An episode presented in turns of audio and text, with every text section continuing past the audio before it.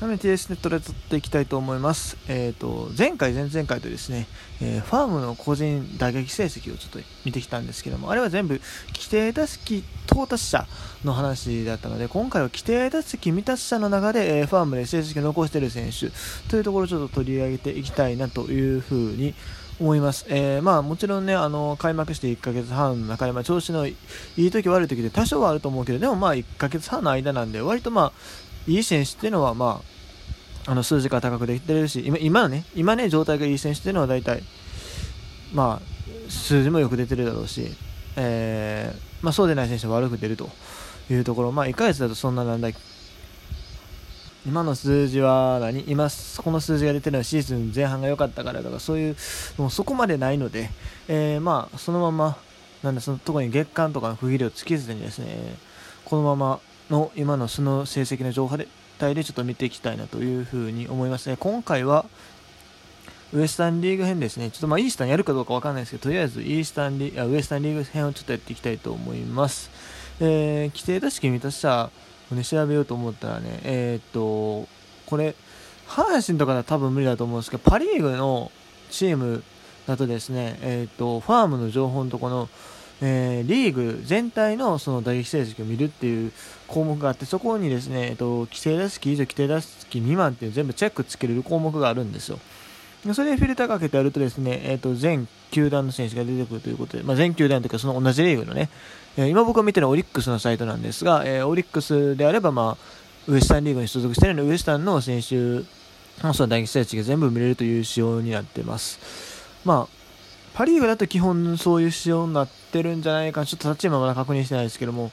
パ・リーグはこれ全部あのパシフィックリーグマーケティングってあのパ・リーグ TV のね会社が作ってるんでこのウェブサイトっていうの。はだから全部そういう仕様になってるはずです。よく見たら全部似てると思うんですよ。特にパソコンで見ると分かっていただけると思うんですけど。パ・リーグの球団は全部同じような、えー、ホームページになってるんで。セ・リーグはあの各球団ごとに、まあ、それぞれ別のホームページの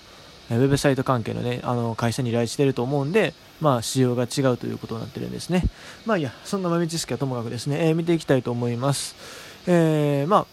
規定打席満たしたも込みなんで、ね、あの極端に試合数少ない人もいますが、まあ、そこら辺は省いていくとしてですね、まあ、特に今注目すべきところだけを取り上げていこうかなと。まず1人目、えー、内川誠一ですね、ソフトバンクホークス。4割6分9厘、出塁率4割5分7厘、ん？ん？ちょっと待って、頭の中混乱してる。え、どういうこと？ちょっと待って。もう一回言いますね。えっ、ー、と、内川誠一、打率が4割6分9厘、出塁率が4割5分7厘と。ほう、ほう。大体さ、打率と出塁率って打率の方が高く出るはずなんですけども、あれ？そうよね。普通そうよね。内川誠一さん、なぜか出塁率の方が低く出てるっていう謎謎現象。あれこれどういうことなんやろ、まあ、数字によってはそういうこともあるっていうことなんですかね。フォアボールは確かに1個しかない。で犠牲フライが2いや犠牲フライ関係ないよな。なんで？え？え？え？ごめんちょっと。全然僕わかんないですけども。あれ？基本そうだね。基本打率の方が低く出て出塁率の方が高く出るもんだと思うんですが。まあいいや。えー、っと13試合に出場して、えー、35打数のえー、35打席32打数15安打ということで、えー、内川さんね、今年、まあ、練習試合の不調から、まあ、コンディション不良と判断されて、えー、ファームで、ね、調整を余儀なくされてきましたが、えー、すごく、えー、いい成績を残してますが、まだ1軍昇格は確かしてなかったはず。ですが、まあ、1軍のね、えー、野手というところもちょっとなかなかしんでるところが、まあ、ファーストは今は、誰が思ってるのまあ、明石、川島、それから、誰だ？あ中村晃か。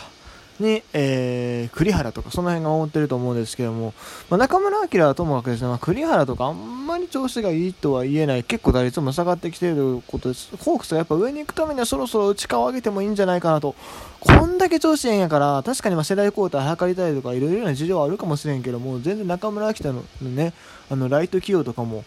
ありやと思うし、えー、レフト起用もありやと思うし。うん。そろそろ内川さん上げてほしいなと個人的には思いますね。上げた方がやっぱチーム的にも締まるんじゃないかなと。まあもちろんね、世代交代を進めたいっていうのは分かりますけどね。うん。で、えーと、その下ですが、石垣雅美ですかね、3割7分5厘、えー、15試合出場の48打数18安打。あ彼は1軍にでもちょっとおったりはしたと思うんですけどね、2016年ドラフト3位で入団した内野手ですね。メインポジションは、えー、サードということで、まあ、石垣選手とね、石垣石垣選手ちゃうわ、えっと、石川選手、石川高選手とね、ポジションがかぶったりして、ちょっとなかなか厳しいところありますが、えー、まあ、外野にも挑戦しているという感じですか。えー、ただ、まあ、一軍に一応昇格したのはしたっぽいんですけども、7月ちょっとま結果を残し、結局多分この感じだと2軍をしてるんですかね。まあ、高卒4年目かな ?3 年目か？いや、4年目ですね。そろそろ結果が欲しいところではありますよね。うん。続きまして、えー、こちら。えー、ソフトバンク柳町達ですね、3割6分4厘、えー、33打数12安打、出塁率4割7分5厘というところで、盗塁も1個決めてますよと。えー、慶応大学から、ね、入ってきたドラフト5位かな。の、えー、ルーキー外野手だったと思います。まあ、あもともとドラフトの時は上位指名があるかもみたいな話だったんです。結局5位指名ということでちょっと意外だったところはあるんですが、えー、ここまでファームでしっかり結果を残しているというところですね。まあ、今のソフトバンクの外野手事業を考えると全然早期昇格はありえるんじゃないかと思いますが、まあ、1年目ということでもちろんそのなんだチームの育成方針とかもあると思うのでなかなかすぐには上がらないのかなとも思ったりしますがでもこんだけいいんやったらね一回上げてみても面白いと思いますけどね。うん。まあでもまだ体力作りっていう段階なのかもしれませんね。それはちょっと、あの、ソフトバンクの細かいことはわかんないんで、何とも言えないですが。そして、次、2人まとめて取り上げますね。えっ、と、福田周平、スティーブン・マイス、両方オリックスの選手ですが、えー、それぞれ3割6分4に3割5分9厘というアベレージを残しています。まあ、これら2つ、この2選手に関してはね、す、で、に1軍昇格しましたね、7月の末かな、えー、付けでですね、えー、と1軍昇格して、えー、これからやっていくというところだと思うんですが、まあ、福田選手に関してはね、すでに、えー、試合出場して3割7分5厘と結果を残していると、で、モヤ選手も出てはいるんですが、2割5分と、まだちょっと、あれなところはありますが、まあ、まだ2試合なんでね、これからだと思います。えー、まあこの2選手ね、えー、絶対オリックスの風土に欠かせない選手だと思うので、特にね、福田選手はやっぱり、まあ今年はキャプテンではないんですけれども、やっぱりセカンドで期待されている選手なんですが、僕個人的に大城選手も好きなんですけども、福田選手がね、まあ足あるし、だ去年も20何ドルとか多分してたと思うし、えー、まあ、も、まあ、言う言うとね、あの、打率をもうちょい上げてほしいよね。うん。まあ、このファームに残して3割6分4にはまあ無理だとしても、えー、まあ3割くらい打ってくれたらもう誰も文句のつけようのないレギュラーやと思うんで、まあ3割、せめて2割8分でそこを頑張ってほしいなというふうに思いますね。続きまして、えー、とこちら、えー、阪神タイガース、俊介選手、3割5分7厘、えー、28打数のヒットは10本というところですね、出率3割7分9厘というところで、えー俊介選手、今年でもう30何本 ?33 かな？多分。うん。1987年生まれなんでね、えー、というところでね、まあ、去年も1軍出場6試合に終わって、多分スタメン1試合だけやったんですよ。僕、去年たまたま俊介選手がスタメンに行った試合、スタメンに出た試合見に行ったんですけども、まあ、結局ヒット出ず、去年は打率が0-0-0で終わってしまったという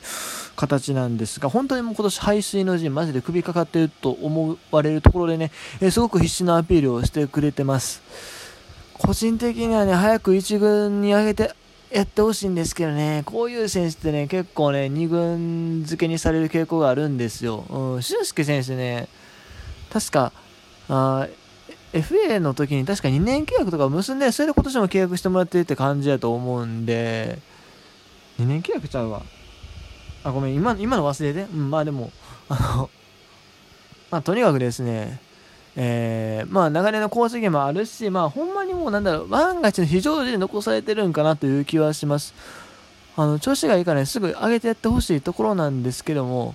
うーん、まあなかなか、阪神ね結構こういうのあるんですよ。あの、2軍で調子がいいベテランがおっても、これ阪神に限らずかな、あの2軍で調子がいいベテランがおっても、まあ、世代交代とか考えてなかなか1軍に上げないっていうところがあるので、この俊介選手も正直なかなか出番はもらえないのかなという気はしますがね、でも、阪神の一番打者、まあ、近本が幸いちょっと復調しつつあるので、まあいいんですけども、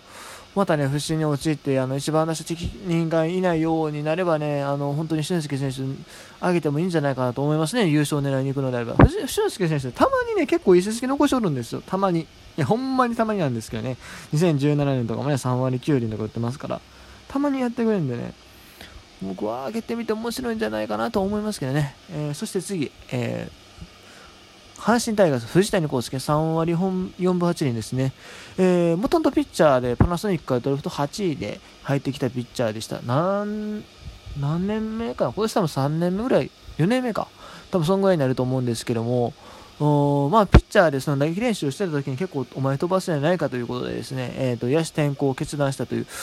うところだったんですが、ピッチャーですね、なかなか目が出ずにですね、野手転向を決断したんですが、まあ、すごく体格がいいということで、えー、将来的にはね、あの、まあ、糸井さんみたいになってくれたらいいなとは言われてたんですが、実際ここまでですね、3割4分8厘と、去年は全然でしたよ。全然当たってなかったんですけど、今年はまあ打ってますね。ホームランもすでに2本飛ばしてるんで、これは期待できますね。今はあの育成選手扱いになってるんですけども、まあ、ポジションがでもサードとか嫌なんで、ね、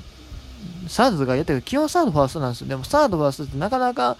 日本人選手が多いのは厳しいポジションなので、てか、大山もですね、阪神の場合は。ちょっとまあポジション的になかなかしんどい気はするんですけども、まあ何らかの形で上がってきてくれたら嬉しいなというふうに思います。というところで、ちょっともうこれで時間いっぱいいっぱいなので、他にもまだね、面白い選手はいるんですけども、まあとりあえずこの辺で切ろうかなというふうに思います。えー、以上、T でした。